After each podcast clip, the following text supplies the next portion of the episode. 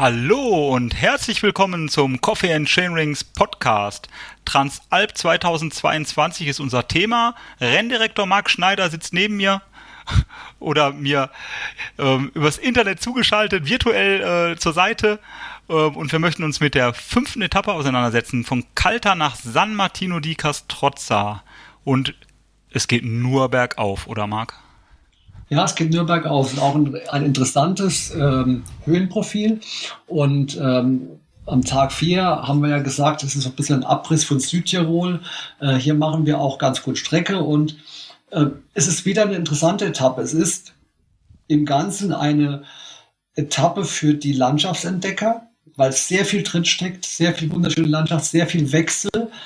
Wir haben den höchsten Höhenunterschied der Transalp sind fast 2000 Meter vom tiefsten bis zum höchsten Punkt. Beider Segantini ist fast auf 2200 und der Calderasee liegt, glaube ich, auf 2014, 214 Meter. Und ähm, ist alles drin und spannend. Der ähm, Landschaftswechsel ist spannend. Wir sind da unten im Etschtal, wie gesagt, in den Weinbergen geht's los in Kaltern. Weiter unten hat man mehr Apfelplantagen am Kalterer See, fährt dann rüber auf die andere Seite und klettert von Neumarkt hinauf in Richtung Val di Fiemme, das Fleimstal. Hat man schon mal bei der Transalp 2014 und 2017, glaube ich, müsste ich nachschauen, den Anstieg. Auch der ist spannend, weil es geht die alte Bahntrasse der Fleimstalbahn, die nicht mehr geht, äh, führt da hinauf zum Passo San Lugano und da, wo im Höhenprofil Viadukt steht, macht diese alte Bahntrasse so eine, so eine Öse, so eine fast 270 Grad Schleife. Üb überm, ähm, überm Etschtal mit wunderschönen Blicke über die Weinberge, übers Tal. Das ist echt ganz schöne Szenerie. Ähm, man kann sich verabschieden, ab, verabschieden von Südtirol, weil die Grenze Südtirol-Trentino ist oben am Passo San Lugano und kommt dann ins Fleinstal, eine kleine Abfahrt, die auch abwechslungsreich ist, ähm, die runterführt nach Molina die Firme, es sind mal Waldwege dabei, mal ein kleiner Trail, ist ganz schön zu fahren. Am Ende geht's auch durch die Gassen von Molina, ganz kleine enge Gasse für 100, 200 Meter und dann ist man im Fleinstal. Und jetzt geht so wirklich dieser Anstieg mit dem kleinen Gegenanstieg so richtig los. Wie eine Banane zieht sich hinauf, durchs Fleimstal hinauf in Richtung äh, Predazzo. Da haben wir den Versuch gemacht, den Radweg mal zu nutzen, auch wieder vom Radweg wegzugehen. Da ist der Marcialonga, einer der berühmtesten Volkslangläufer. Ich weiß nicht, wer, wer Langläufer ist oder interessiert ist, der da durchführt, wo einfach auch äh, Wege abseits des Radwegs sind und angeboten werden. Was er versucht hat, ein bisschen mit dem Tal zu spielen. Ist ein schönes Tal, ist echt angenehm, landschaftlich, was da geboten ist. Und Mag an die Steig ja. An der Stelle ganz kurz, ähm, Skilanglauf, ähm, sind wir nicht 2015 auch über diese Strecke oder über einen Teil dieser Strecke gefahren? Ähm, 2015, ja. 2015, nein, da nicht. Weil Gar da nicht. war auch San Martino di Castrozza Ziel und ähm, ja. Ich, erinnere, ja, ich erinnere mich nur auch an Bahnstrecke und solche Sachen, dass sowas da mal in der Beschreibung vorkam. Ich dachte, aber, aber hätte ich noch was dazu beitragen können. Nicht, 2015 nicht, nee. nee. Okay. Aber auch da, da durchs Fleibstal, das ist nie sehr steil. Übrigens summa summarum ist diese Etappe nie sehr steil. Das ist der Vorteil. Es war ein langer Anstieg, aber es hat keine extrem steilen Momente oder keine sehr steilen Momente.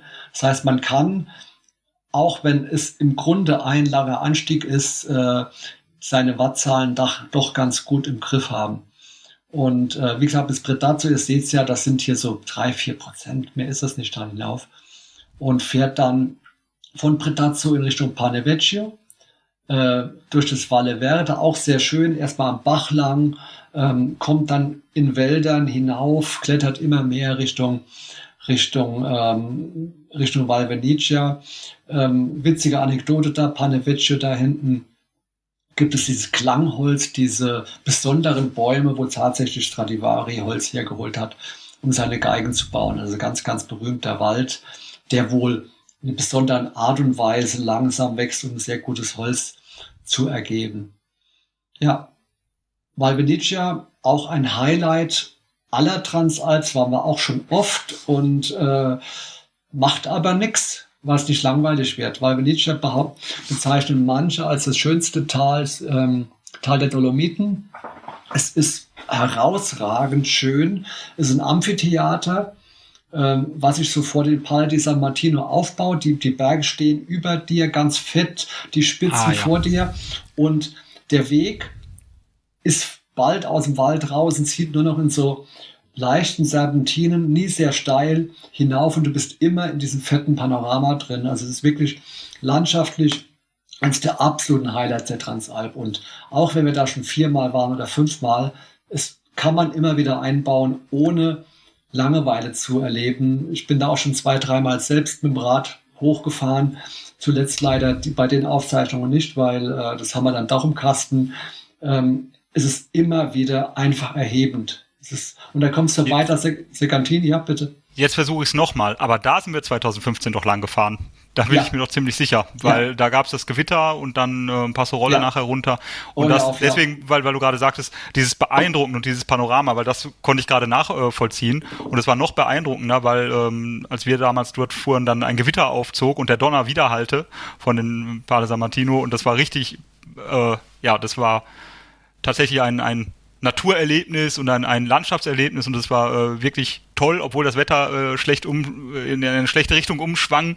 Ähm, das war, ähm, das ist wirklich ein, ein wunderschöne, eine wunderschöne Stelle, ein also wunderschönes also es, ist erhebend. Ja. Bei, bei der Segantini ist eine Panoramahütte vor der Cima Vezzina, das ist der, der Eckpfeiler äh, dieser Gebirgsgruppe, ich glaube sogar der höchste mit fast 3200 Metern und äh, an diesem Eckpfeiler kommt man praktisch raus und fährt um diesen Eckpfeiler herum in Richtung San Martino di Castrozza. Erstmal eine Schotterabfahrt, später ein Stück Straße und dann der Rest runter nach San Martino. Das ist immer echt schönes Mountainbiken.